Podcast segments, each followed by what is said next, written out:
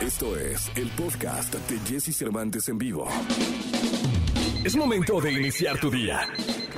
Prepárate porque hemos reservado para tu mañana lo mejor en información del mundo de la música, entrevistas exclusivas, cine, televisión, espectáculos, tecnología, sexualidad, deportes y muchas risas.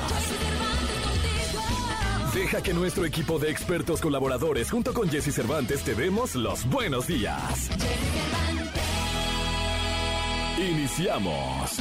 ¡Hey! Buenos días, ¿cómo están? Me da mucho gusto saludarlos. Buenos días, buenos días, buenos días, buenos días, buenos días, buenos días, buenos días, buenos días, buenos días, buenos días, buenos días, buenos días, buenos días, buenos días, buenos días, buenos días, buenos días. Qué gusto saludarlos. Buenos días, 6 de la mañana con 2 minutos. Check mi rock, 6 con 2. Checa tu reloj, 6 con 2. No se te haga tarde, despierta.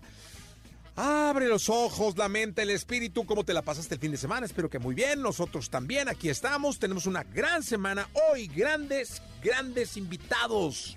Hoy grandes invitados para que por favor te quedes con nosotros. No pierdas la oportunidad de seguirnos. Hoy grandes invitados. Yo me llamo Jesse Cervantes y voy a estar contigo hasta las 10 de la mañana. Además tendremos a Gil Barrera hablando de espectáculos, Nicolás Romay Pinal, el niño maravilla, hablando de deportes, la sexóloga Alessia Diver, el doctor Cerebro, el doctor Eduardo Calixto y, bueno, premios. Ay, vamos a empezar con el Exarride hacia el Vive Latino, es decir, te vamos a llevar al Vive Latino en un eh, party bus, te vamos a dar este bebidita, te vamos a tratar increíble, te la vas a pasar muy bien con nosotros y te vamos a dejar en el Vive Latino. Pero ahora sí adentro, ¿eh? No como en el. No, no, no. Acá vamos a entrar hasta el palillo, hasta el estadio, uno de los escenarios. Ahí vamos a poner el paribus para que puedas regresar y te la pases increíble. Eso será ya en el próximo Festival Iberoamericano de Cultura Musical Vive Latino, el próximo fin de semana. Vamos con la frase para arrancar este lunes, lunes 14 de marzo. Mañana es quincena, Dios de mi vida, qué nervios. Siempre que llega la quincena, por alguna razón tiemblo y eso será el día de mañana. Ay, Dios mío, ¿cómo suspira uno. Con esto de la quincena. Bueno, vamos con la frase. La frase es una frase de Indra Noji que dice, el liderazgo, el líder, porque todo el mundo de alguna manera o en alguna área se siente líder de algo, ¿no? ¿Por qué? Porque muchos confunden el poder con el líder, eh, con el liderazgo, eh, y en cualquier escala, ¿no? Eh, y dice aquí Indra Noji, el liderazgo es hacer mejor a los demás gracias a tu presencia y dejar un impacto en ellos durante tu ausencia. Es decir, el líder sirve de ejemplo para que los demás con su ejemplo sean mejores. El liderazgo es hacer mejor a los demás gracias a tu ejemplo, a tu presencia, a todo lo que tú trabajas con ellos y les pones a trabajar para que sean más grandes que tú. Porque al final los grandes líderes siempre están rodeando, rodeados de mejores personas que ellos en cada área específica para poder avanzar todos juntos, ¿no? Y es bien importante que ese impacto que dejes durante la vida, ¿no? Durante, durante tus muestras de trabajo y de liderazgo, se note y siga el halo este de ejemplo durante tu ausencia. De los deportes con Nicolás Romay. Nicolás Romay. Con Jesse Cervantes en vivo. Señoras, señores, el hombre que es prácticamente el dueño de la Liga MX. No, no, ahorita no conviene. ahorita no, ahorita no. Ah, ahorita no. Ha perdido un valor tremendo, Jesús. Ahorita. De lo que quieras, ahorita. Chance, ahorita. Ahorita. Nicolás ¿Cómo estás, Nicolás Estamos recuperando apenas. Sí. el aliento. No, qué difícil fue, ¿no? qué difícil fue. La semana pasada fue muy complicada para la Liga MX. ¿no? De las semanas más duras de la historia de la Liga. No, la más dura sin duda alguna. Sin duda, sí. Pero creo que el fin de semana nos deja buen sabor de boca. La verdad, creo que el fin de semana nos deja buen sabor de boca viendo el trámite de los partidos, lo que se hizo desde la Liga MX, porque hay que darle todo el mérito del mundo a la Liga MX que en conjunto hizo muchos protocolos protocolos, que salieran todos los futbolistas juntos, la manta, pero sobre todo... Para el minuto 62. Eso, el minuto 62, del minuto 62 al minuto 63, que los futbolistas se reunieran en el centro del campo, se abrazaran y demostraran, porque había mucha... eh, muchos directivos decían, oye, no, ¿por qué, ¿por qué vamos a estar recordando algo que pasó y hay que olvidarlo? No, no, no, no podemos olvidarlo. Lo que pasó no podemos olvidarlo y hacer como que no pasaba nada. Entonces la Liga MX se aferró y dijo, no, por supuesto que el minuto 62, como algo simbólico, nos vamos a reunir y vamos a decir lo que queremos que pase en el minuto 62, que es abrazos, que es queremos que estén todos aquí reunidos. Eso es lo que queremos que pase. Que los jugadores se abracen, que los jugadores estén eh, juntos, sí están compitiendo, por supuesto, pero eso es lo que queremos que pase en el minuto 62, no que se agarren a golpes. Entonces, creo que la Liga MX lo hace bastante bien Sí, sí. eh, en, en ese tipo de protocolos. El saldo es blanco en esta jornada, lo cual pues, da muchísimo gusto, aparte porque tuvimos buenos partidos de fútbol y con mucha rivalidad. El América contra Chivas, Aburridísimo. Aburridísimo. Aburridísimo. aburridísimo, Fue un pero partido blanco, la tribuna gris en la cancha. Qué bárbaro. en la tribuna qué, qué bien lo hicieron también. ¿eh? maravilloso. Sí, en la tribuna qué bien lo hicieron, pero sí un partido que deja muchísimo, que No, hicieron un empate. oye, aparte el- la Chiva, ¿cómo no le gana al Águila? Es- Expulsan a Jonathan Dos Santos desde el minuto Bueno, 56. el portero de Chivas fue figura, ¿eh? Ah, no, Jiménez sí, pero- fue, fue, fue figura. El Cruz Azul contra, contra Pumas fue un buen partido, Buen partido, ¿eh? golazo. Golazo. Golazo y Cruz Azul, la verdad es que... El muchacho este de la madre, ¿cómo se llama? El, muchacho, aquí la fan de la magia ya no sabe el nombre de los jugadores. Fíjate cómo son los aficionados del Cruz Azul, ¿eh? Cuando les conviene, ¿no? Sí, nada más cuando son campeones. Sí, no, levantó la copa fulanito. Sí, este, digo, yo lo voy a Cruz Azul, pero... ¿Pero quién dices? ¿Escobar o quién Escobar, dices? Escobar, Escobar, el golazo, Escobar. Ah, sí. Sí, sí, pero yo, yo esperaba que la aficionada del Cruz Azul aquí dijera Escobar, rápido, Ah, ¿no? ya. Pero no se sabe los nombres. Pues gana Cruz Azul 2 por 1, ¿eh? Bien. Oye, el Pachuca líder, ¿qué pasó con el Pachuca? Pachuca muy bien. Pachuca anda muy, pues el muy campeón bien. del fútbol mexicano, ¿eh? Bueno, Falta, falta sí, mucho. falta mucho, pero sí. Pero pinta, o No, sea, bueno, ¿qué- anda, qué- anda muy bien. qué pero sí es que el torneo mexicano es muy. muy zorrito. cierto. El zorrito, buena victoria. El zorrito contra Juárez, 2-1. Sí, dos- oh, buena pero victoria bien, de- el golazo de del Quiñones Zorrito. ahí también, ¿no? Sí. Y asistencia Furch, que también. Oye, rayados 2 por 1 a Mazatlán. Son otros los rayados, ¿eh? Oye, a ver, ¿cómo, cómo Se fue Aguirre, llegó Bucetich ya. el mismo equipo, los mismos jugadores, y estos güey se anotan, sí, defienden.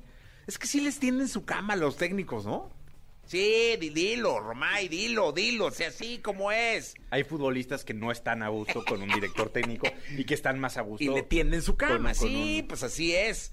Como en- oye, lo que sí me preocupa es el América. El América que empata con Chivas y que sigue en el fondo de la tabla. Bueno, ya no es Penúltimo último. lugar. Sí, no, bueno, pero que... que... Porque por Mazatlán. Pero. Mazatlán, Mazatlán tiene un partido menos, ¿eh? Sí, no, O sea, no, el no, águila mal. muy mal. Oye, aparte el América está hecho para estar arriba. o Tienes- sea, aparte tienes siete puntos después de 10 ¿Tú partidos. crees que de verdad en la cúpula de Televisa eh, estén satisfechos No, con hombre? ¿cómo? Deben estar preocupadísimos. Preocupadísimos, enojados, molestos, ¿Que obviamente. viene el Arcamón? ¿Será cierto eso? Pero es que si, o sea, si es cierto eso, tiene que ser hasta el próximo torneo. No, no, por eso, Y el América no se puede permitir tirar un torneo a la basura. O sea, en América no puedes decir, ¿sabes qué? Ya ahí muere y el próximo torneo ven- traemos al Arcamón, a Bielsa, al que tú me digas. No puede hacer eso el América. Pero pues este ya, ya no hay manera. ¿Por No, quién van a poner? Claro que hay manera. ¿Ah, van a tener un técnico ahorita? Ah, no, no, no. Hay manera de calificar y de, de pelear por el título. Sí, es que el torneo Sí. así lo es. Ganan tres partidos Claro. seguidos y listo, ¿no? El El Atlas ya está el calificado. América Tiene 18 puntos. Necesita, sí, calificas con 21. Con 21. los- eh, O sea, no hay. Con 21 aseguras repesca. Repesca, por eso te digo, ya el Atlas con 18 ya está. Cuarto lugar, ya. El América necesita un 60% de efectividad en los partidos que restan para meterse a, a repechaje. Es sumamente mediocre. 60% de efectividad En los que vienen. en los que vienen. Sí, no. Sí, no, Nicolache, sí, sí, sí, sí. Todavía lo puede, lo, lo puede lograr el, el América. Pero bueno, ¿de qué más destacamos? San Luis, muy bien. San Luis le ganó a Puebla en el último minuto, ¿eh? El Atleti San Luis, muy bien. Oye, me- sí, ese fue un juegazo, Fue ¿eh? un juegazo. Santos 4 por 0 a Cholos. Cholos tampoco andan nada bien, ¿eh? Y Santos despertando, ahí viene. Sí, Santos bien, el Santos. despertando. No, Re- recordar que hay multa, ¿eh? Para los tres últimos. Se va a poner muy interesante el Oye, duelo. una cosa, eh, es que yo no sé cómo expresarlo, pero debe ser así. El aficionado del América debe extrañar al Piojo Herrera. Sí, Ahora con este por 3-0. supuesto. Pero te acuerdas que pe- pedían el fuera piojo hasta cuando perdían en los videojuegos. Sí, sí, sí. En el Xbox perdían y fuera Piojo. Era Pero trending topic todo el tiempo, ¿no? Fuera piojo, fuera piojo. No estaban a gusto con, con Sí. Miguel Herrera, pero yo creo que hoy, claro que extrañan a Miguel Herrera, porque nunca, en todas las etapas de Miguel Herrera en América, Algo pasaba en la nunca- mañanera y fuera Piojo. Fuera. Piojo, sí, todo. sí, todo era fuera todo era Piojo. Pero nunca Miguel Herrera estuvo tan mal con el América. Siempre, siempre lo calificó, siempre llegaba a semifinales. Bueno, ¿qué me dices de Bucetich en las Chivas? Sí, no estaba tan como No, como está no, ahorita la Chiva. ¿Tú ¿Sabes quién estaba mejor con Chivas? Luis Fernando Tena. Sí, y también no, lo echaron. Y también lo hay un misterio, ¿no? El misterio detrás de... Deberían hacer una serie ¿Del misterio de qué? detrás de Michelito Liaño. Michelito Que Leaño. no lo quita el Vergara ni Pero fíjate, coincido contigo en que Chivas no está donde debería estar, pero es noveno, tiene 12 puntos, Ah, no, está califica. calificado. Es que así es, así O sea, es el torneo. Es que el torneo te, te puedes amparar muy fácil en las reglas del torneo. Sí, O sea, sí, te- sí. llegan y te reclaman y tal, dices, oye, pero pues estamos ahí, ¿no? Estamos Ahí ahí, estamos peleando. usándole. Sí, sí, sí, sí. Estamos sí, ahí sí. peleando. Sí, Pinalillo. Pero, pero bueno, Jesús, eh, es la Liga Mexicana, es nuestra querida Liga MX, Señor. que vivió un momento muy complicado la semana pasada, que esta jornada me parece que fue muy buena, que el mensaje fue muy positivo eh, y que ojalá que, que así siga y así se mantenga. Eh, mañana es la investidura del Salón de la Fama del fútbol en Pachuca. Ah, me dio mucho gusto que vi a Osvaldo Sánchez. De Osvaldo... Sí. Sí, ¿no? Viene Ronaldinho también. Ah, Ronaldinho. Va a estar. Rafa Márquez, va a estar Cuauhtémoc Blanco. Es la 10, es la investidura número 10, entonces trajeron a, a grandes figuras del deporte. Ah, muy bien, vas a, vas a ir, Sí, ¿no? vamos a ir, sí, sí. Siempre, siempre está ahí Sí. Roma y Piral, el niño. Es un momento importante del deporte Sí, en México no. y es un gran esfuerzo, la verdad, de Grupo Pachuca, ¿no? Lo que sea de cada quien es un gran Sí. esfuerzo de Grupo ¿Presentas Pachuca. algún...? Presento al final, sí. Ah, bien. Dios me lo cuide. Sí, presentamos ahí. ¿Sí? ¿A quién? Sí, un, un segmento. Todavía- creo que todavía no se puede decir, pero sí. ¿Todavía no? Pues creo que no. Ya sabes cómo manejan todo. Toño Moreno es muy hermético en eso. Ay, Dios de mi vida, hombre, pero es el estelar, o sea, ahí es donde No, el rating... no, no. Es como la rosa de Guadalupe de, de- de- de la, No. de la ceremonia, ¿no? No, yo soy un acompañante. No, la figura, pues es obviamente Ronaldinho. Que No, venga pero- Ronaldinho a pero México. Los presentadores, ahí Nah, es donde... nah. Rating Nicolache. No, hombre, ¿tú crees que es Sí, claro, entonces te digo que eres como la rosa de Como el Guadalupe. concierto ¿eh? Exa. ¿Te acuerdas cuando me pusiste a presentar el Sí, concierto Exa? sí. Sí. Ahí fue el rating que se tembló, cimbró el, el foro. ¿Cuál fue el rating? Se desconectaron los cables y nada más me decían, alarga, alarga, ah, 20 minutos alargando, el foro sol chiflando, diciendo ya que salgan a cantar. Lo que me Que no te pase, que no te pase. No, ya, Nicolache, esas cosas no se acuerda uno. No, ¿cómo no? Me quedé traumado. Imagínate, 100 mil personas esperando que saliera Rey con no sé quién y yo ahí, alarguen, alarguen. Te ríes porque es verdad. Ya me puse, me sonrojé. Vámonos. Toda la información del mundo del espectáculo con Gil Barrera, con Jesse Cervantes en vivo.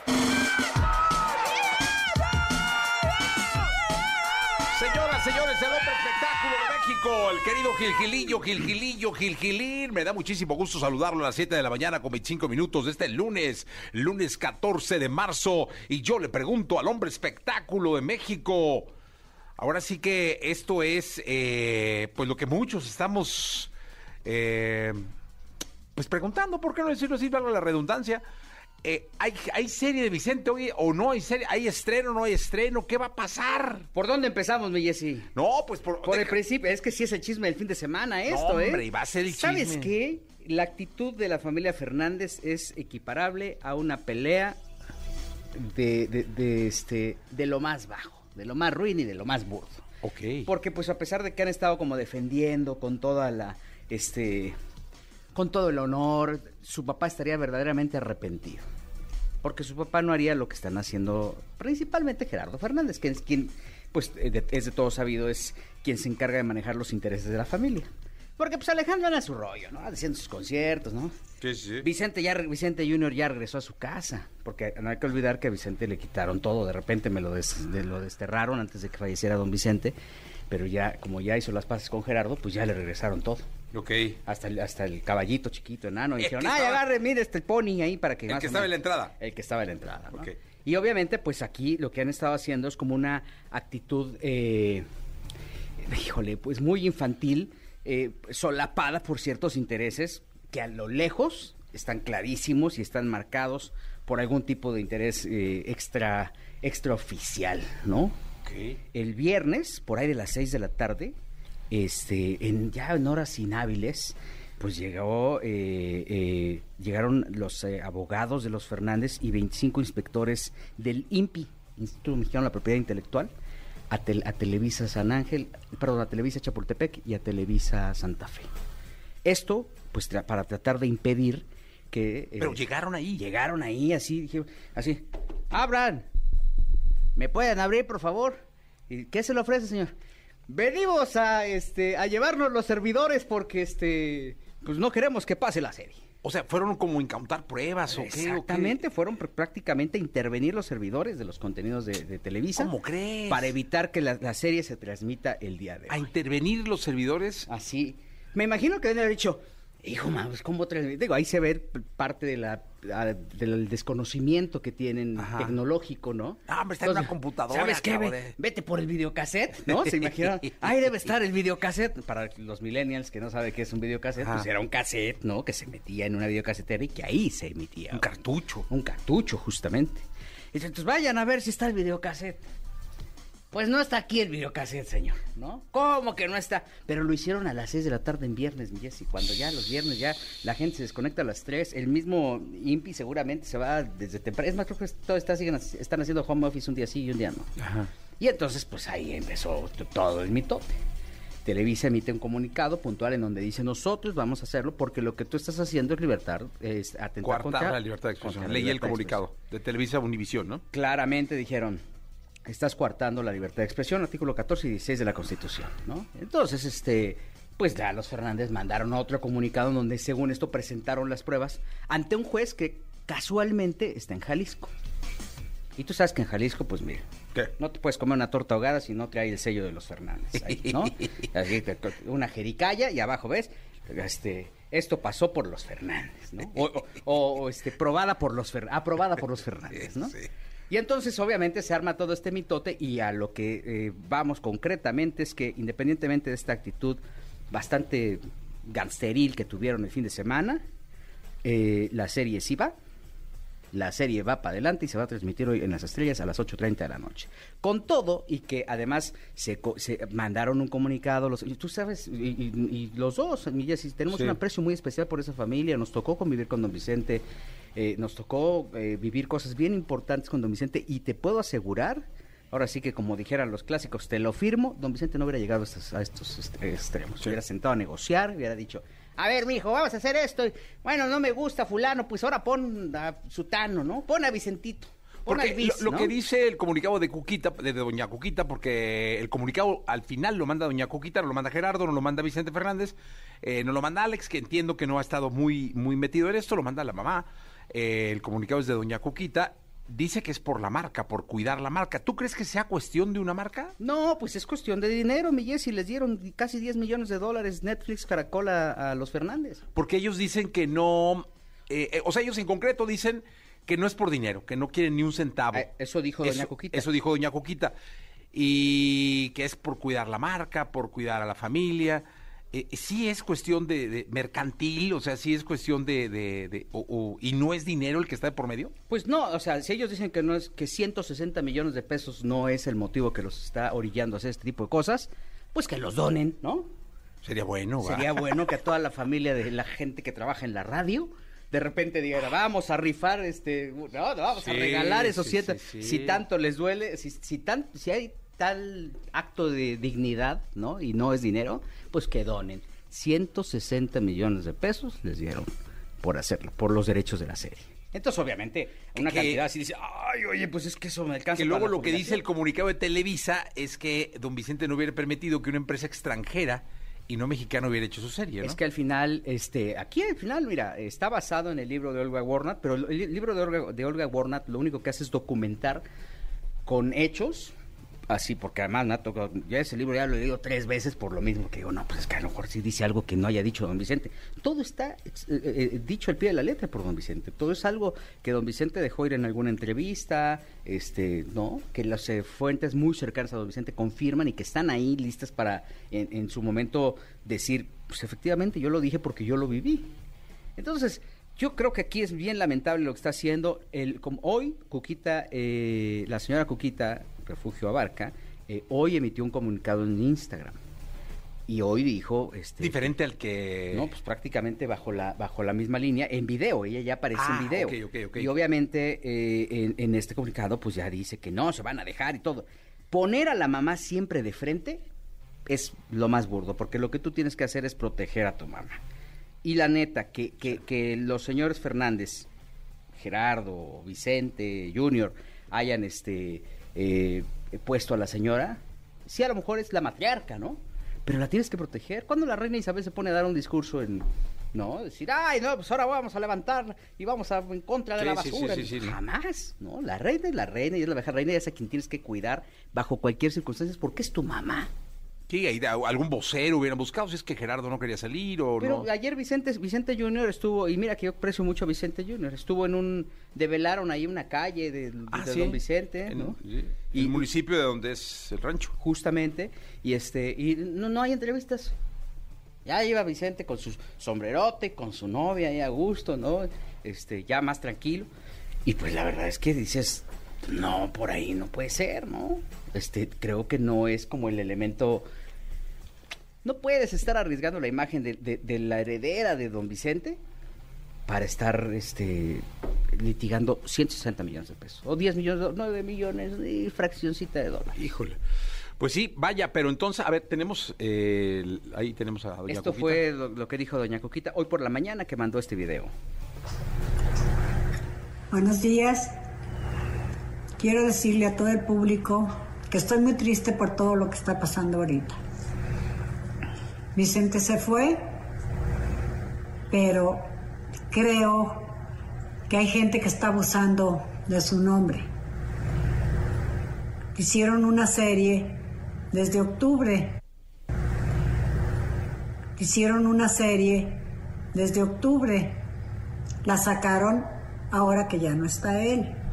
Pero si él estuviera, me estuviera ayudando y me estuviera apoyando. Si creen que estoy sola, no estoy sola. Si creen que quieren abusar de mí, no.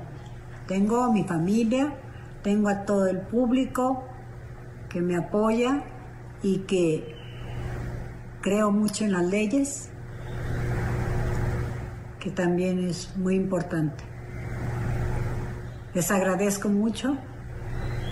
Muchas gracias a todo el público. Es- Esto Mira. para reafirmar el, eh, un comunicado que sacó de do- dos cuartillas aproximadamente, ¿no? Justamente, justamente. Además, mira, te voy a decir una cosa. Nos consta, Jesse, eh, eh, cada cual habrá tenido sus experiencias con don Vicente. A mí, yo tuve varios encuentros con él y en, y en, en varios de esos encuentros, con testimonios de empresarios, don Vicente decía claramente, a ver, yo voy a hacer un show con estas, con estas, de estas dimensiones y a cada uno de los espectadores le va, al boleto de acá arriba, de, de abajo le vas a cobrar tanto, al de en medio le vas a cobrar tanto, pero al pueblo le vas a cobrar tanto. Y entonces el empresario decía, no, es que mi ganancia es donde, ahora sí que los boletos de mayoría, ¿no? Este, y él decía, no, tú vas a cobrar lo que yo te diga porque a mi gente yo no la quiero dejar desprotegida. Vicente, don Vicente no lo hubiera hecho, así no lo hubiera hecho con Televisa. Y evidentemente es la ambición desmedida de 10 millones de dólares, que a nadie, ma- 9 millones de dólares que a nadie le cae mal, y que evidentemente este, están reflejando un lado hostil e innecesario que lo único que hace es manchar la imagen de alguien que este, siempre se preocupó por dignificar la, la música mexicana. Eso sí, también cuando tenía que meter las manos por la familia lo hacía, ¿no? Y entonces decía, oye, este, pues fíjate que me estorba, me estorba Pedro Fernández, entonces muévelo, ¿no? Porque voy a hacer el lanzamiento de alguno de mis hijos. Y, tenía tal nivel de tal nivel nego- de negociación que lograba que, se- que las Sí, piezas se sea, se conjuntaran. Esto hablaba de la negociación y de también de- de- de- del, empoderamiento que tenía don Vicente. Pero la verdad es que hoy por hoy este reflejo, mandar ahí, este, mover de una manera muy extraña la justicia y de repente este, mandar inspectores a tratar de intervenir en un medio de comunicación, que eso es retrógrada, es absurdo y es que quizá puede ocurrir en alguna estación de radio que pudiera estar asentada eh, o en algún medio que pudiera estar asentado, en algún pasquín que podría que pudiera estar asentado en el rancho de los Tres Potrillos. Pero a nivel nacional, coartar lo que la libertad de expresión creo que sí es una salida verdaderamente burda, absurda y te habla de alguien que está eh, perdiendo eh, su capacidad de, de- de negociación por pues un buen cañonazo de billetes, ¿no? Dime una cosa, la serie va. La serie va. La serie se transmite hoy a las 8.30 de la noche en Las Estrellas. Las estrellas es basada en el libro de Olga Warnat. Está Pablo Montero como Vicente Fernández. El último rey, sí. el último Pablo rey se llama. Pablo Y- Montero. Ileana Fox. Ileana Fox, producida por Juan Osorio, Angélica Aragón, un elenco verdaderamente espectacular en donde pues justamente Juan Osorio se ha preocupado por mostrar estos eh, sinsabores. Este, el capítulo de hoy, mi Jessy, es, es impactante. Para quienes hemos tenido eh, la oportunidad de ver ciertas cosas de lo que va a pasar, no sabes lo, lo que van a ver en el capítulo. Hay que La, forma de arrancarla, el, el- el- el esfuerzo que hicieron de- detrás de todo esta, de esta producción, pues te habla obviamente de esta preocupación que tiene que, que tuvo desde un principio Televisión Univisión por hacer un producto digno del que no se pudiera arrepentir. La audiencia principalmente y evidentemente bueno oye la, la señora Coquita en el comunicado de ayer puso hasta en, en- en duda la actuación de Pablo Montero. Recordarás que ahí también dijo no pues es que a lo mejor Vicente no hubiera estado de acuerdo pues Jaime Camil sí pues está claramente marcado que está haciendo lo que la familia, particularmente alguien de la familia, le está diciendo que decir. Insisto, poner a la mamá, hijo. Hay que cuidarla. Sí, pues a la jefa hay que cuidarla, ¿no? Totalmente. El, el- el- el ejemplo que pones, digo, ojos tomando dimensiones de, de la reina, ¿no? Que ella no sale a dar comunicado de nada, siempre tiene a, a alguien, este... Pues, para- un lacayo. Sí. Y no puede ser que un lacayo esté manejando todo el tema, la Sí. verdad. O sea, Pues bueno, entonces hoy, hoy 8 de la noche, 8 y media, 8.30 de la noche, 8:30, las estrellas, el, el último rey. último rey no salió, la hay que verla, Híjole, sí. porque por algo no quiere, Pues sí, es que por algo no quiere que Mira, se pase, lo que ¿va? también, a ver, te voy a contar una anécdota y rápidamente, ya porque ya llevamos mucho tiempo. Ya, ya, ya creo que ya va a llegar este el Capi Pérez, ¿no? Ay, no. no, este, no, eh, este, cu- cuando Chucho Gallegos publicó lo de la paternidad la- de, de Vicente con Patricia Rivera, ¿no? Ya es que aparentemente habían concebido a Rodrigo Fernández. Sí. Don Vicente habló con Chucho, ¿no? Y, trató, y ya a la hora de que, de que Chucho le dijo, oye, pues eso ya no puedo pararlo, lo tengo que publicar. Pues don Vicente aguantó vara y dijo, pues ni modo, me la trago. Mucho tiempo después, de- por una extraña razón, algo que aparentemente ya estaba eh, marcado, este, le hicieron el examen de ADN, creo que hasta en el rancho, ahí una de las caballerizas, ahí, a ver, acércate. Pum, le arrancaron un pelo y dijeron, no, pues, ¿qué crees que? No, aquí dice que no, que tú no eres hijo de nosotros, y lo desterraron si las cosas se van a hacer a su modo y si así se van a mover los medios de comunicación, pues creo que los eh, Fernández están en un error.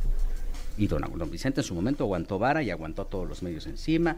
Hubo una otra época en la que él trabajaba tanto de Vicente que una persona muy, muy cercana y muy querida por mí, mi papá, publicó que eh, a los hijos de don Vicente los, tenía, los trataba como angelitos porque los tenía encueraditos y sin comer, porque casi no estaba don Vicente en el rancho.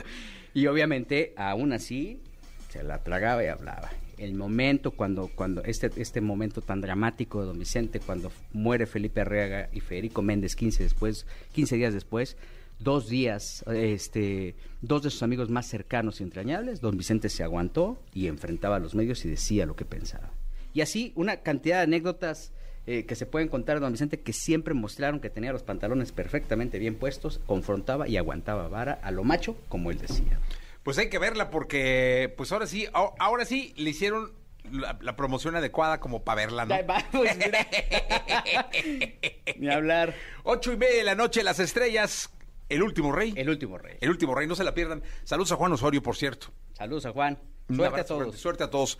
Lo que quieres y lo que tu cerebro te indica. Descúbrelo con Eduardo Calixto, aquí en Jesse Cervantes en vivo. 8 de la mañana con 46 minutos, 8 de la mañana con 46 minutos. Saludo con cariño al doctor Eduardo Calixto. Mi querido doctor, ¿cómo estás? Hola, querido Jesse, muy buenos días, feliz de estar con ustedes, muy, muy contento de empezar esta semana, mi querido Jesse. Oye, hay un personaje, doctor, gracias por estar acá, que ha llamado mucho la atención. Es decir, está muy polarizada la opinión al respecto. Hay, yo no he visto la película, pero que hay, hay quien me ha dicho que es el mejor Batman de todos, hablando en concreto de la nueva película de Batman, de este nuevo personaje, ¿no? Y hay Sí. quien me ha dicho que es el más enfermo de todos. De hecho, hay quien me dijo, no, hombre, está triste, oscuro, es deprimente. Eh, y, y entonces me encanta traer a- al, al caso eh, el perfil de la salud mental de este tipo de superhéroes, ¿no? Que pueden fluctuar entre que alguien Sí. diga es lo mejor que ha pasado en un personaje como Batman, histórico, y otros que digan que bárbaro, es tristísimo y deprimente. De manera rápida, querido Jesse, es que de verdad por momentos llegamos a proyectar mucho de nuestras personalidades en los, en los superhéroes que, que admiramos, porque dice, este, este sí se atreve, ¿no? Y este hizo esto. Y además tenemos una condición de, violencia escondida, pero déjame decirte que independientemente y, y efectivamente, queridos amigos de EXA, esta película de Batman retrata a un Bruce Wayne, un Batman, con más trastornos de la personalidad que cualquier otra.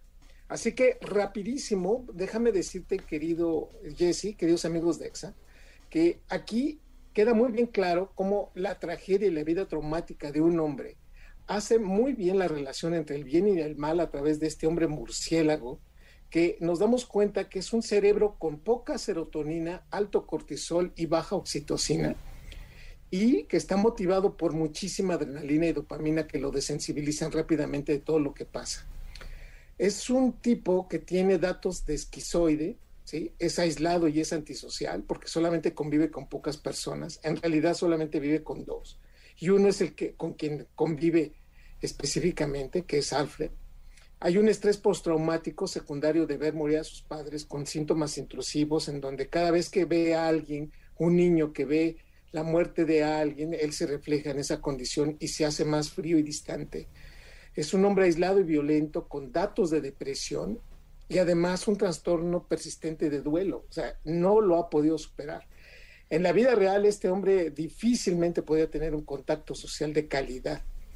Tiene una personalidad histriónica y una egomanía fantástica. Además, es un individuo dependiente y codependiente de muchas cosas, desde algunas sustancias hasta personas, en específicamente con Alfred, ¿no?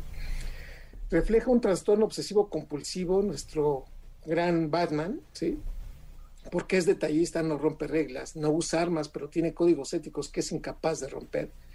Y se obsesiona demasiado con los enemigos, no tolera su debilidad. Y finalmente, además de tener este trastorno de personalidad múltiple, múltiple, porque por momentos se puede comportar como un millonario y un superhéroe y al mismo tiempo alguien con el que puedas este, negociar siempre con, con respecto a los negocios, tiene un trastorno disociativo. Eso, esos, esas personas que en, algunas, en algunos momentos son increíblemente maravillosos y por momentos ya, ya ni te hablan.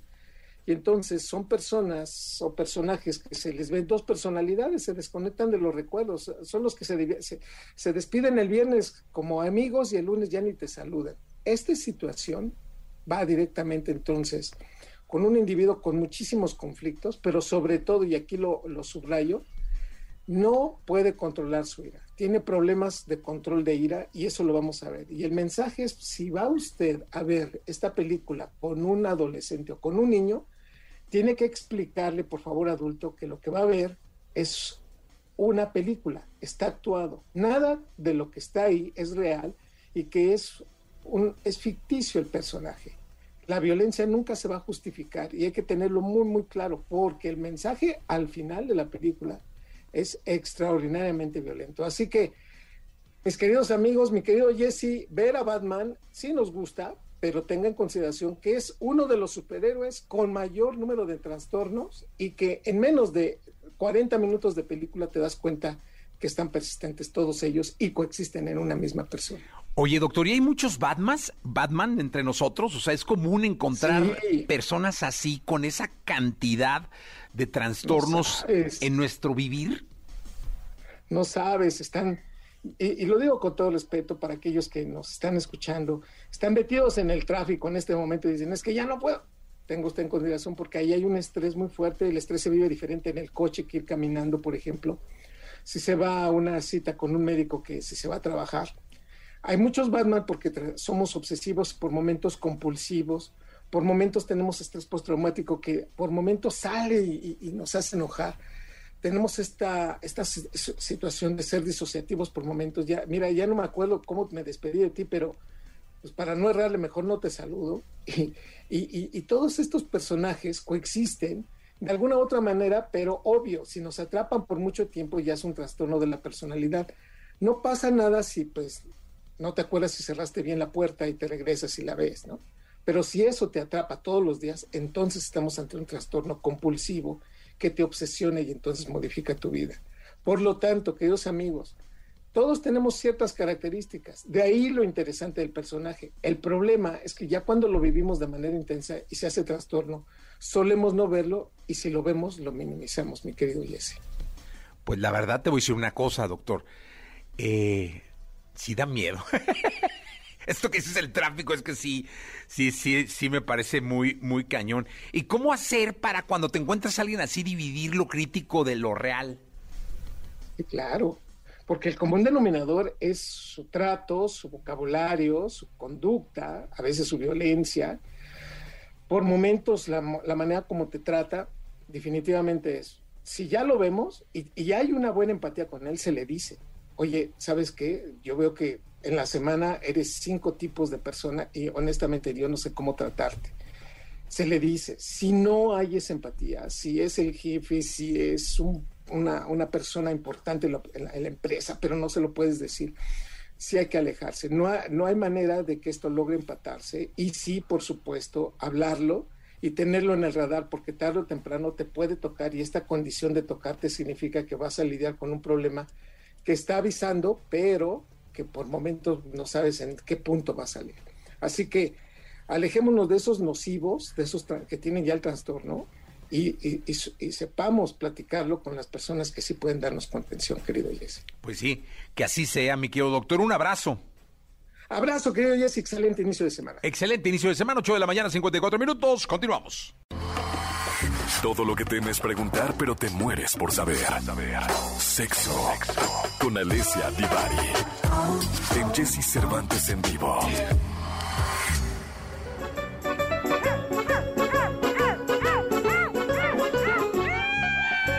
Señoras, señorinos. Desde el país de la bota, señoras, señorinos. La mía dona. Eh, Alecha Divari, Alecha, eh, Alecha, es Alecha. ¿Qué tal? Ya me cambiaste el nombre, Giselle Cervantes. ¿Cómo A estás? Alecia Divari, ¿cómo, qué gusto saludarte, qué, qué, bonito escucharte en esta mañana de lunes a las 8 con 16. ¿Cómo estás? Muy bien, muy contenta aquí escapándome de mi curso para venir a hacer la entrevista tú. No, oye, no es entrevista, es una colaboración. La sección, o sea, la colaboración. Sí, sí, sí, ahora resulta que te voy, te voy si quieres te entrevisto, o sea, no. No, pero, no, no, pues me entendiste. Pero la es colaboración. una colaboración con todo el público de que, que además te espera. Pero ¿de qué curso hablas, eh? Es que estoy dando clases de para maestros de la Unión Europea de actualización en materia de sexualidad, de cómo trabajar temas de sexualidad en las, en, la, en las clases, pues en el aula. Eh, y ahorita les di break y yo, denme 15 minutitos que ahí vuelvo. Oye, dime una cosa, eh, ¿podríamos entrar a tu clase en vivo? Sería interesantísimo. No, ahorita no, porque es mi primera vez, no los voy a cortar así tan, no, no dejen que agarre confianza déjanos, y o sea, sería muy buen, muy interesante, ¿no? Que nos dejaras entrar en vivo ahí eh, y, y, presentarnos ante todos tus, ¿cuántos alumnos son? Ahorita 20. Ah, no, oye, todos son italianos. No, no, son de la Unión Europea, o sea, mis clases son en inglés. Ok. Porque hay turcos, oh lituanos, God. croatas, sería, griegos. Sería increíble que nos dejaras presentarnos aquí a la jauría y a... Para el siguiente, ah, para okay. el siguiente. Ok, ok. Sí, sí, échame la mano, porque sí, sí, sí es importante para nosotros. ¿Cómo está usted, Ivari? ¿Qué, oye, ¿ya fuiste al restaurante que te recomendé? No, tuve clase este fin de semana, no lo logré. Chunga, Algún día lo voy a lograr, yo eso, sé. No, qué bárbara. Oye, ¿para qué demonios te vas a Italia? Estás encerrada en un departamento 24 horas. No estoy encerrada, tengo Claro. clases presenciales, es muy bonito trabajar con gente en No, presencia. Qué triste, o sea, está la mujer encerrada en un departamento. No, bueno, este fin de semana sí, porque tuve clase, pero normalmente es algo. Qué pero, angustia, qué pues, angustia. yo espero que ya el que sigue se me haga. Un dineral has de estar ganando. Pues, pues no me va mal, para pa' ¡Ah, que, qué bonito! Divari, eh, sexualidad y discapacidad, qué gran tema. ¿Sabes? Es que de pronto, hace mucho que no tocábamos este tema y, y, lo traigo ahorita fresco porque estoy armando un taller para una fundación acá en Florencia con, para personas con espina bífida y, e invidentes. Entonces eh, dije, ay, hace mucho que no hablamos de eso y me parece que es un súper tema que luego eh, ya de por sí la gente que vive con alguna discapacidad de pronto está muy invisibilizada y en el tema sexual particularmente, diez veces más. Uy, oye, pues la verdad es que sí. ¿Cómo, cómo, cómo debemos tratar este tema? Pues me parece que justo el paso uno y el más importante y el que creo que ojalá pudiéramos o dejemos súper claro hoy es que las personas con cualquier tipo de discapacidad son seres sexuales y tienen derecho a ejercer su sexualidad, porque algo que pasa continuamente eh, es que los volvemos eh, no por una decisión propia de estas personas, sino que la gente, los de afuera, la cultura, la familia, todos los que estamos alrededor de ellos, los volvemos asexuales, les negamos el derecho a la posibilidad de una sexualidad, los infantilizamos, creyendo además erróneamente que los niños no ejercen una sexualidad activa. Eh, y entonces las personas con discapacidad muchas veces son infantilizadas y, y como que ese aspecto de la vida, que es todo el tema sexual, se les ve nulificado, no se les pregunta y si o se les tacha de perversos o de pervertidos o de hipersexuales.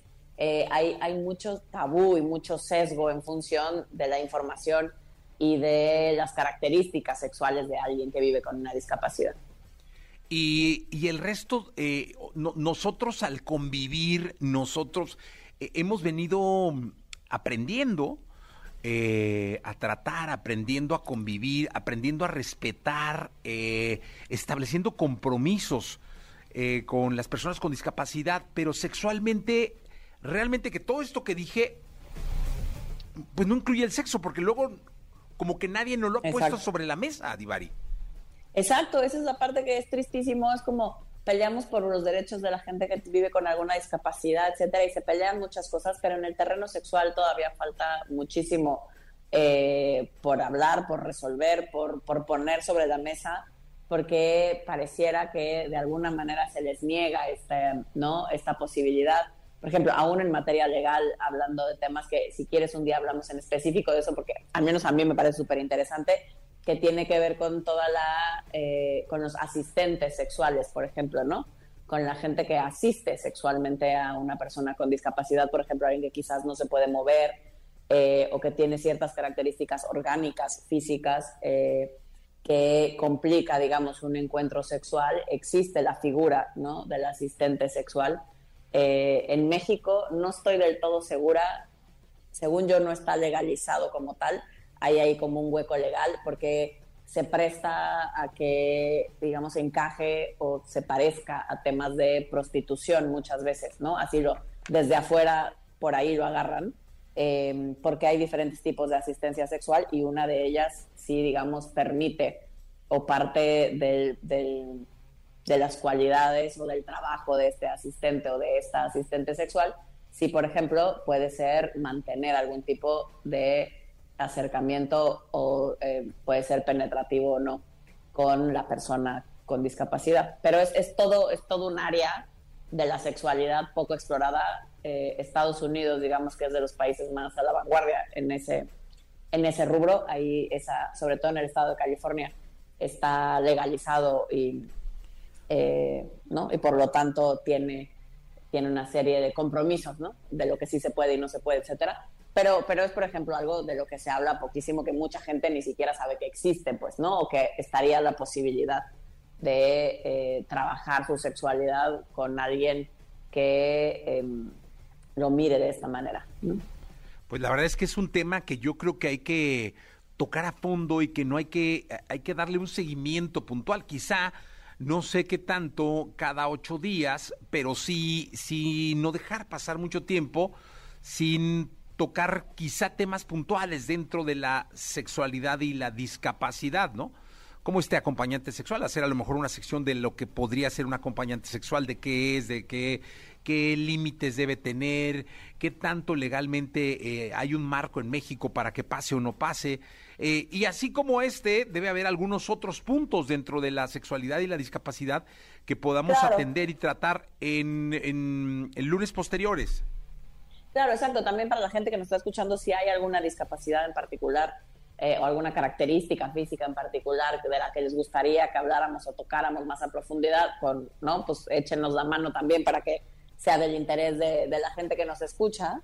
Em, porque tienen características distintas, pues, ¿no? O sea, no es lo mismo tener movilidad que no tenerla, o si la discapacidad, por ejemplo, es cognitiva o intelectual, o no hay una capacidad, o, solo, digamos, afecta el área motora o física, em, eso va cambiando, ¿no? Eh, y tiene, digamos, diferentes características o diferentes cosas en las que necesitamos poner atención.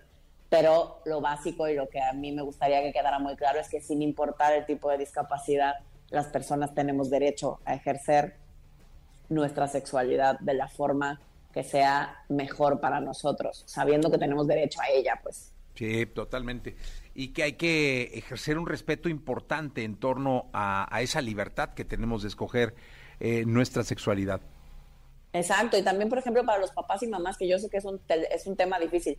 Si ya para papás y mamás, digamos, de, de personas que, que no tienen ningún tipo de discapacidad o no viven con ningún tipo de discapacidad, hablar del tema sexual es todo un tema, ¿no?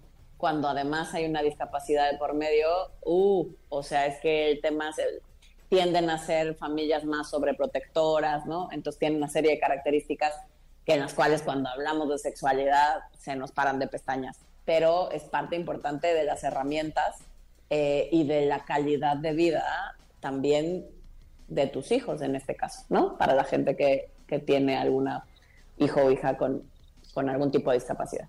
Pues mira, es un tema que tiene mucho y que, que, no hay que dejar en el tintero. Así que, Alesia, muchas gracias. Te dejamos que sigas en tu clase. muchas gracias. ¿Cómo se llama el alumno más raro? El alumno más raro, no sé, es que de pronto hay nombres que a mí se me complican, pero... Este... ¿Strobovsky?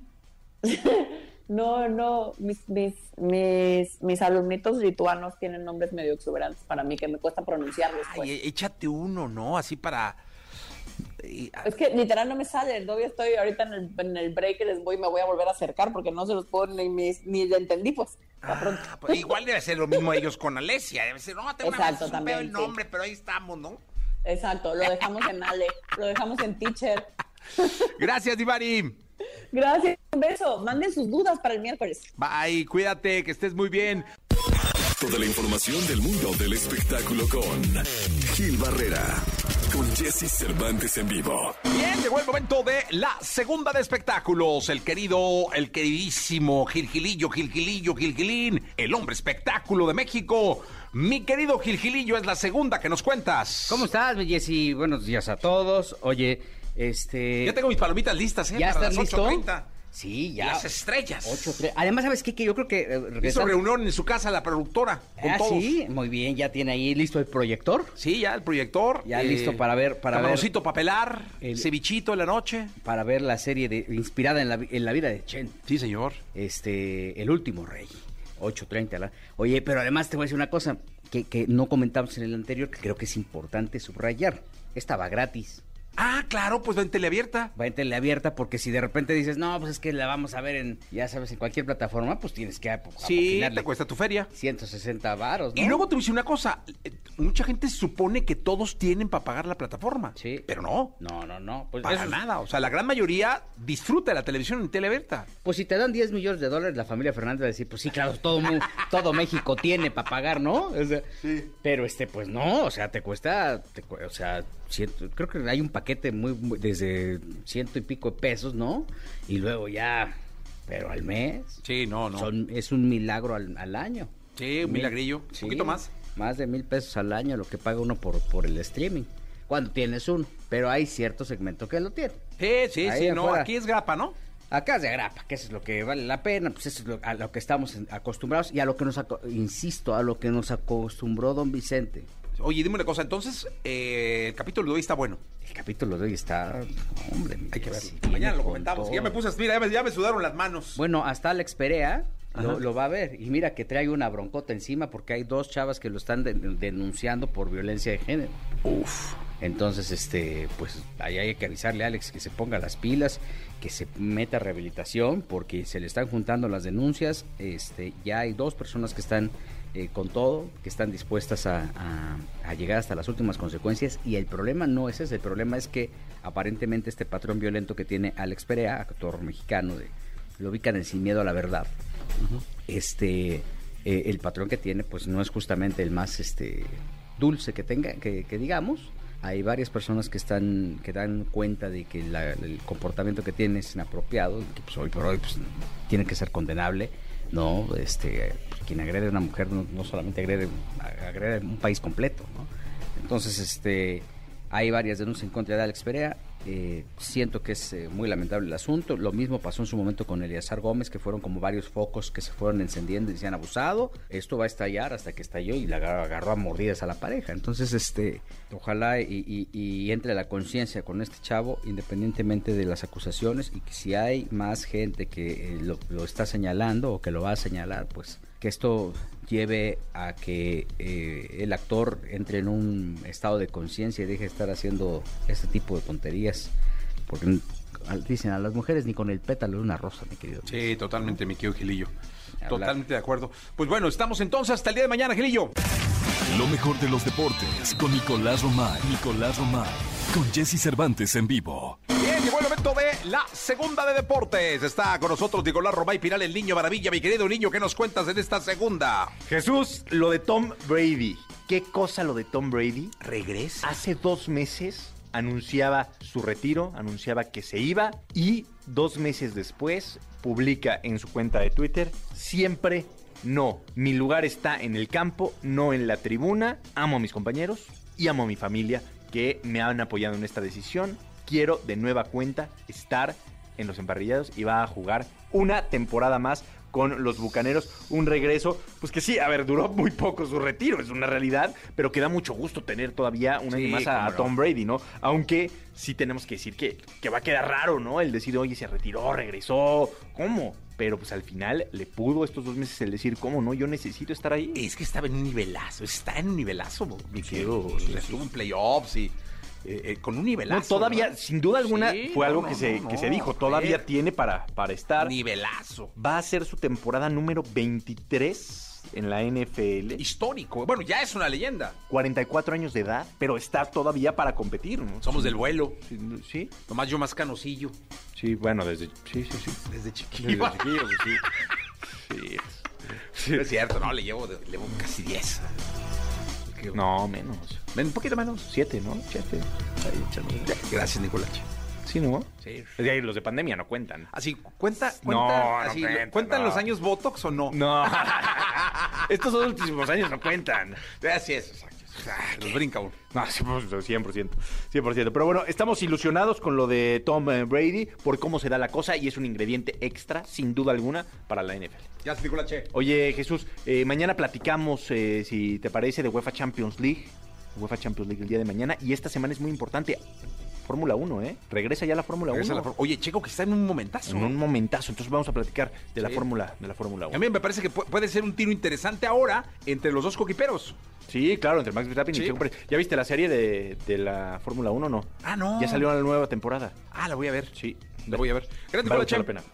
La entrevista con Jesse Cervantes en vivo. Soda Stereo. Charlie Alberti y Zeta Bosio mantienen viva la banda de rock argentina Soda Stereo, convirtiéndola en una experiencia para todos los latinos. Después de dos años, están de regreso en la Ciudad de México, haciendo vibrar a miles de fanáticos con invitados especiales cantando temas legendarios.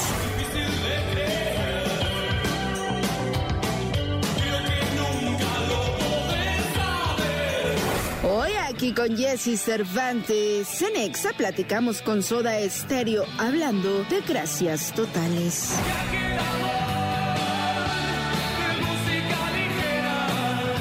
Amigos de la radio, amigos de, XFM, me da muchísimo gusto tener eh, por segunda ocasión, porque cuando vinieron al Foro Sol también tuvimos la oportunidad de platicar en, esta gira espectacular que ahora está pasando por México, que pasó recién eh, acá en la ciudad y en Monterrey. Eh, Zeta Charlie, So Stereo, qué, qué, qué entrañable tenerlos acá, qué entrañable tenerlos en los escenarios después de, de este parón que la vida nos dio a todos, ¿no? Sí, la verdad que, que fue, fue un momento rarísimo en la vida de todos, ¿no? Eh, y me acuerdo eh, como si fuese ayer, los momentos previos de subir al escenario, el, mismo, el mismo día, ¿no? Iban, iban, se iban sucediendo los acontecimientos y hasta en algún momento nos llegaron a decir, no sabemos si vamos a hacer el show, ¿no? Eh, cuando tocamos en el Foro Sol. Pero bueno, por suerte, nuevamente acá en México, es un lugar que, como bien saben, nosotros queremos muchísimo y siempre disfrutamos mucho de la estadía, así que nada, creo que... Gracias que- a la pandemia eh, que hizo que esto se extendiera, porque en realidad era una gira de, de tres meses, este, eh, nos da la oportunidad de que como el mundo cambió, volvamos nuevamente acá. Reflexionaba aquí con amigos, muy emocional, porque ¿quién no tiene una anécdota con Soda Stereo? ¿Quién no tiene eh, una historia de vida? ¿Quién no tiene una canción? ¿Quién no canta? ¿Quién no llora con, con Soda? Y me imagino que esa energía, pues después de reflexionar un par de años, ahora vuelve a cargarlos, ¿no? De... Todos los shows están cargados de emociones, ¿no? Pero este creo que tiene esta, esta, este toque extra de, de- saber que, bueno, que es por lo menos eh, eh, al día de hoy la, la última gran gira que nosotros vamos a hacer, ¿no? Entonces, eh, digo la última porque siempre nos reímos con Z, viste que la, la vida, la vida de Soda Stereo no sabemos cuándo nos deja terminar, porque eh, íbamos a haber terminado hace dos años, así que pero sí, es una gira muy emocional porque el show justamente eh, apela a eso, apela a la emoción de saber que son los últimos shows, eh, que es una gira que la hicimos con, todo el amor, principalmente para nuestros fans, que eran los que nos, nos reclamaban, por favor hagan algo, ustedes dos solos, aunque sea una vez. Y está cargada también de, de- de- de ese, ese recordar a Gustavo, ¿no? Nosotros no decimos que es, que es un homenaje, sino a nosotros nos toca recordarlo y lo, lo recordamos de la mejor forma con, con la música, ¿no? Con lo que tocábamos siempre juntos los tres. Es mentira, recién estábamos probando sonido y todavía es el día de hoy que después de haber hecho este show y todo en varios lugares, eh, uno mira para atrás y estás tocando sobredosis de TV y está cantándola y, y no puedes no puede dejar, uno mismo no puede dejar de emocionarse porque era algo que ya nos habíamos despedido, era algo que era imposible que pasase y la tecnología nos dio la posibilidad de recrear un poco esta, esta situación, esta magia, porque siempre se trata de eso, ¿no? Es un, artista lo que hace es un truco de magia, ¿no? Eh, trata de, que, de, de sorprender a la gente. La gente viene acá y ve un espectáculo y, eh, que, que- el cual es eso, ¿no? Emocionante y sorprendente, ¿no? Tiene una- la tecnología, las pantallas, todo te sumergen en un mundo eh, que, que después salís y tenés ganas de decir, wow, qué bueno lo que pasó. Y el sonido de soda que está ahí, porque es lo que podemos regenerar nosotros un poco con, con la banda que armamos, eh, volver a hacer que las canciones suenen como tienen que sonar y en el, en el marco que tiene que ser. Oye, y además con la esencia de, la personalidad de, de- de grandes protagonistas de- de- del rock actual, ¿no? De, del rock que, que igual mueven estadios, igual mueve mucha gente. Sí, es, es- un plantel de superestrellas, ¿no? Todos los que nos acompañan de forma virtual o, presencial, ¿no? Eh, eso también le da al show algo, algo especial, como eh, la, aparición de golpe de un cantante en vivo, el, el siguiente quizás, o los dos siguientes son en pantalla. Eh, creo que la gente, la pandemia nos ayudó a a, solidificar algo que la gente ya había entendido, ¿no? Que era una gran duda nuestra cuando salimos eh, con este show. Era muy novedoso hace dos años atrás, donde, wow, la mayoría de los cantantes van a estar en pantalla.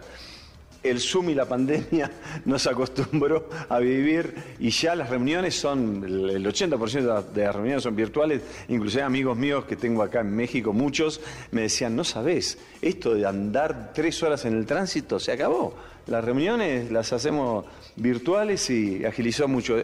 Pero eso, bueno, eso le dio al show una dinámica muy especial y lo convirtió en, en un show creo que inolvidable, ¿no? Por lo menos es lo que uno recoge de la gente, ¿no? Hicimos una, una promoción con fans y me llama mucho la atención eh, que rompieron generaciones.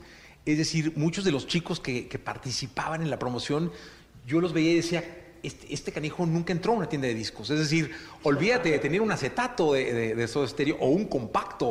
O sea, nunca entró siquiera a una tienda de discos. Es un hombre que creció eh, con la música en el celular y en plataformas. Eh, y ellos ahora están acá. Sí, sí, y, y los artistas, que también es un, es un gran, o sea, eh, un gran trabajo, ¿no? Que hacen cada uno interpretando un tema. eh, también, ¿no? Le- a muchos de ellos son de distintas generaciones, ¿no? Todo, eh, Santa Olalla, Gustavo, es de una generación anterior a la nuestra, pero sin embargo siempre muy cercano a la banda, un gran amigo. Eh, Mon Laferte es de otra generación completamente distinta y no sé si haya llegado a vernos en vivo realmente, ¿entendés? Por la edad en algún momento. Entonces, eh, eh, eh, es lo que un poco también desde el escenario demuestra que Soda ha traspasado generaciones y que esto que estamos haciendo es gracias a que la gente sigue manteniendo vivo a la banda con la música todos los días en su, en su casa, en su vida normal. A Soda se sigue escuchando muchísimo, forma parte, de, sigue formando parte de la vida de las personas de muchísimas generaciones. Eh, eh, este show que, que- que le falta todavía un recorrido eh, en el continente americano, ¿lo vamos a poder escuchar en, en material en plataformas? Mira, todo dice que sí, todo dice que sí. Eh, nada, es cuestión de, de ponerse de acuerdo con, con el cómo va a ser. Es un disco, en todo caso, un poco más complejo por, por, por la cantidad de artistas que, que hay, que no todos son de la misma compañía. Nada, cosas de industria que la gente no, no tiene idea y que a veces eh, cuestan un poquito más que otro, pero entiendo que sí, que va a estar en plataformas. Estamos en ese plan, ¿no? Estamos Sí, sí, estamos en ese plan. Lo mismo que también de forma visual va a haber, va a haber eh, eh, algo para que la gente pueda ver. Estamos esperando primero que termine la gira, porque es como que es algo que, que naturalmente tiene que venir después. Termina en Chile, ¿no? No, sabemos. Ay, no, ay, no, no no. sabe. Al día de hoy ya nos, nos reordenó todo. Claro, la pandemia cambió la vida y la vida de ahora es otra vida. Y, y la verdad que ahora eh, lo que ha pasado es que esta, esta gira se extendió más de lo que se tenía, era una gira de tres meses, se extendió más de lo que se tenía que extender. Hay una fuerza más grande que, que- que la que nosotros podemos entender que hace que esto no se quiera terminar. Así que un tiempo más vamos a seguir tocando, pero no sabemos cuál es el último show todavía. Sí, por esto mismo que pasa de, de- de- eh, de- de la reprogramación, ¿no? Hay países que nos decían, ¿sabes que todavía no estoy tan seguro? Mira, estuvimos en Los Ángeles eh, hace unos días y hacía dos días recién que habían levantado la, la- prohibición de la máscara. O sea, dos días antes del show recién le sacaron las máscaras a la gente. La gente todavía no entiende qué pasa, algunos tienen temor, entonces eso hizo que también se reprogramen algunas fechas. Entonces, por un lado eso, y por otro lado, cuando nosotros iniciamos la gira, había show que todavía no habíamos ni anunciado y que naturalmente van a venir después. Y me imagino que eh, pues eso a ustedes los tiene cargados de energía y, y con una vida que es, me imagino que una de las más importantes de, de- una estrella, de, de un artista, que es pisar el escenario, ¿no? Recibir la energía de la gente. Sí, eh, la verdad que esto ah, para nosotros es un volver a vivir. Cuando nos entusiasmamos con hacer estas canciones de vuelta, eh, era como decir, nadie más las va a volver a tocar como se tienen que tocar, como, como suenan. Pero nosotros, eh, digo, hay muchas, tenemos muchas bandas tributo que hacen las cosas con mucho amor y todo, pero sacan las canciones de los discos. Y, y no, es lo mismo que cuando, cuando nosotros, o sea, formamos parte de la creación, o sea, las podemos hasta modificar sutilmente y podemos llevarlas a lugares. Entonces, eh, digo, teníamos ganas de volver a tocar estas canciones y nos entusiasmaba mucho. Estamos viviendo una situación hermosa, porque la verdad que, como te digo, esto era algo imposible, era algo que con, la- la- cuando murió Gustavo estábamos haciendo lo del Cirque du Soleil, ahí hicimos un poco el duelo eh, de, la, de la pérdida. Eh, pensábamos ahí de, tocar en vivo, nos despedimos, pero cuando vimos lo que pasaba con, con el espectáculo del Cirque du Soleil, que vino aquí al Palacio de los Deportes también, eh, hoy, hoy se cumplen cinco años del estreno en Argentina de ese espectáculo. Y cuando, cuando hicimos el, el- Sí, te estás cansando. Ahora te digo. Cuando, cuando hicimos el... el- nos dimos cuenta que lo que pasaba, eh, pasaba algo con la música además de con la obra. O sea que la música sonando en, en- en eso, en, en- en el Palacio de los Deportes a todo volumen, hacía que la gente entrara en una vibración y la banda no estaba en el escenario. O sea que ahí fue como empezamos a, a percibir un poco que, que había posibilidad de hacer un show. Pues la verdad es que yo les agradezco mucho que estén en Dale. México. Eh, saben que México es un país que creció musicalmente con, con su música, con su energía. De verdad, eh, pues Zeta Charlie, muchas gracias por estar en EXA. Gracias Y a, saben que México es a tu ustedes. país. Gracias a ustedes. Gracias. Besos. Gracias. Chao, chao. Continuamos. Caminar